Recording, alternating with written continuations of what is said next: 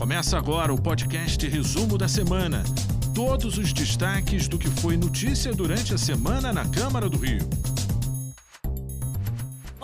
Está no ar o resumo da semana. A comissão especial do Plano Diretor realizou mais uma audiência pública. A repórter Mariana Rosadas acompanhou. A audiência pública temática desta quinta-feira tratou de instrumentos da política urbana. Os membros da Comissão Especial do Plano Diretor discutiram com técnicos e representantes da sociedade civil a aplicação de ferramentas de gestão do uso e ocupação do solo, ambiental e de patrimônio cultural. Um dos mecanismos, a outorga onerosa, generosa prevê o pagamento de contrapartida para construções acima de um limite estabelecido, como já acontece em outras capitais brasileiras, como São Paulo, Belo Horizonte e Porto Alegre. É fundamental porque, de fato, é o instrumento com maior impacto. Ele é uma oportunidade, mas também um desafio. Ele pode ser muito bom, mas também pode trazer prejuízo. O centro da cidade e a zona norte são as regiões com maior potencial para isso. Atualmente, só há esse tipo de permissão nas áreas do porto e das vargens, que contam com legislações urbanísticas específicas, mas a intenção com a revisão do plano diretor é estender para toda a cidade em implementação ao longo de quatro anos a gente ampliar e, e, e, realmente incentivar esse adensamento na região que vai do centro, passa pela Zona Norte e o corredor da Avenida Brasil. O valor arrecadado deverá ser aplicado em programas de habitação de interesse social, implantação de equipamentos urbanos e comunitários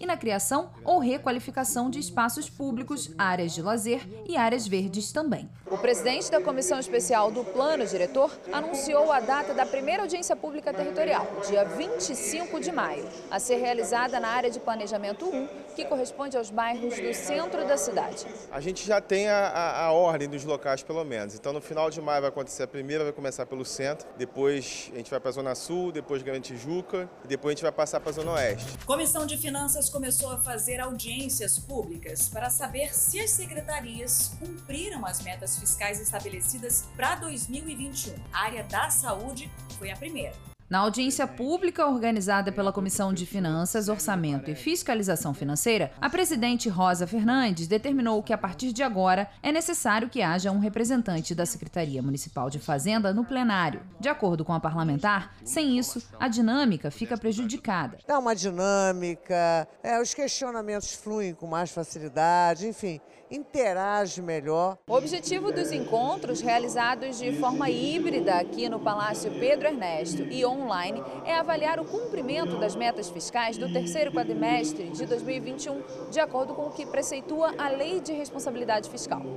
Segundo o vereador Tarcísio Mota, os dados são importantes para analisar os números do ano passado como um todo. É uma audiência que acaba mostrando para a gente como é que se comportaram tanto as receitas quanto as principais despesas da prefeitura no ano passado inteiro. Na segunda audiência pública da manhã, em conjunto com a Comissão Permanente de Higiene, Saúde Pública e Bem-Estar Social, o secretário municipal de saúde prestou contas. Foi um ano é, de pagamento de dívidas do período anterior, também pagamento do 13º, do salário de dezembro, que não havia previsão orçamentária no ano de 2020.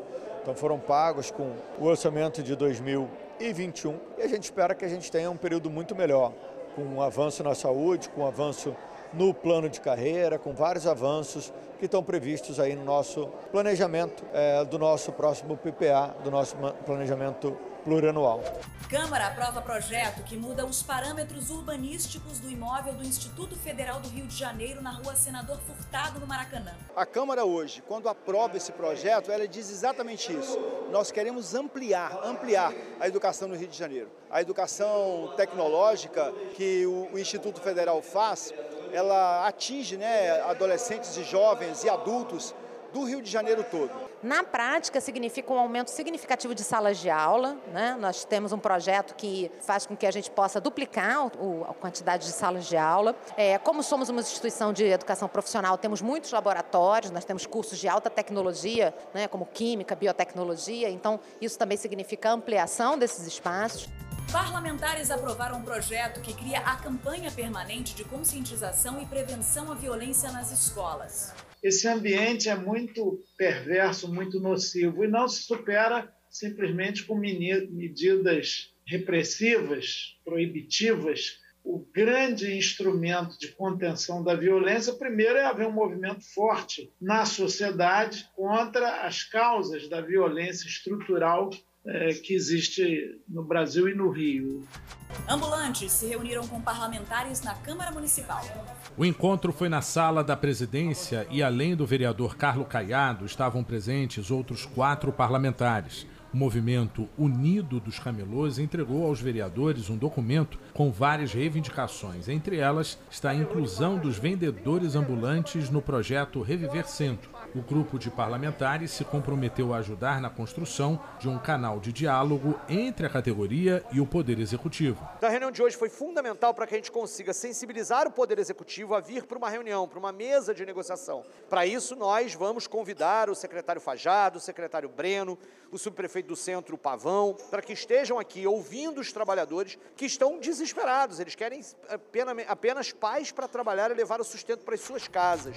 A Câmara realizou um debate público sobre racismo sofrido por negros e índios. A iniciativa foi da vereadora Thaís Ferreira. O evento reuniu representantes de povos indígenas e pessoas pretas. O principal objetivo do debate é o de discutir como o contato dessas pessoas com a sua ancestralidade pode ajudar no dia a dia, na superação de dificuldades e de preconceito. O dia de hoje representa muito porque a gente debate outros dias, mas o dia de hoje, que morrem 69 pessoas, são massacradas junto com o racismo e traz isso à tona, é preciso a gente ter esses espaços para poder falar sobre a importância de debater o racismo. Dia 21 de março foi o Dia Internacional contra a Discriminação Racial. Nesse contexto, temos uma campanha muito importante, que é a campanha de 21 dias contra o racismo, uma campanha que é encampada por diversos movimentos sociais. A gente tem a honra de poder homenagear também a fundadora dessa campanha, que é a Luciane Lacerda, e hoje a gente traz essa atividade dessa campanha para a Câmara. O saneamento básico foi o tema central da audiência pública realizada pela Comissão de Assuntos Urbanos da Câmara Municipal. O evento ocorreu em 22 de março para marcar o Dia Mundial da Água. O assunto foi o foco da discussão na audiência comandada pela vereadora Tainá de Paula, presidente da Comissão de Assuntos Urbanos da Câmara do Rio. O debate explorou os desafios da cidade e os planos das concessionárias responsáveis pelo setor no Rio. Um dos assuntos em pauta foi o cronograma de investimentos nas favelas do Rio. A questão passa pela expansão de serviços, criação de parques verdes, fiscalização de crimes ambientais. A vereadora Tainá de Paula lembrou que o direito ao saneamento básico é primordial e os desafios a serem enfrentados na cidade são grandes. Água é direito, água é necessidade primordial e é de responsabilidade do poder público orientar, dar garantia e subsidiar na ausência da água e do tratamento. O vereador Chico Alencar também realizou um debate público em comemoração ao Dia da Água. O tema: Água não é desastre Água é vida. O encontro reuniu vereadores, pesquisadores e representantes de movimentos sociais que discutiram as consequências recentes das fortes chuvas, como enxurradas e deslizamentos em vários pontos do estado.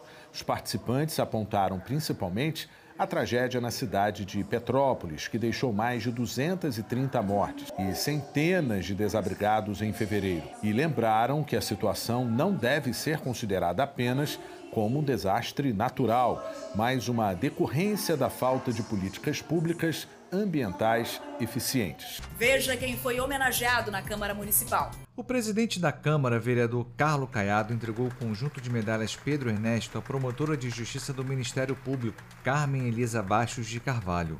Quem também recebeu a principal medalha do município foi o prefeito de Maricá, Fabiano Horta. A entrega foi feita pelo parlamentar Márcio Santos. O professor do Instituto de Psicologia da UFRJ, Pedro Paulo Bicalho, também recebeu a medalha Pedro Ernesto. A iniciativa foi do vereador Raimon. Essas foram as notícias do resumo da semana. Até a próxima. Você ouviu o podcast Resumo da Semana? Acompanhe as notícias sobre a Câmara do Rio em nosso site câmara.rio e nas nossas redes sociais, arroba Câmara Rio.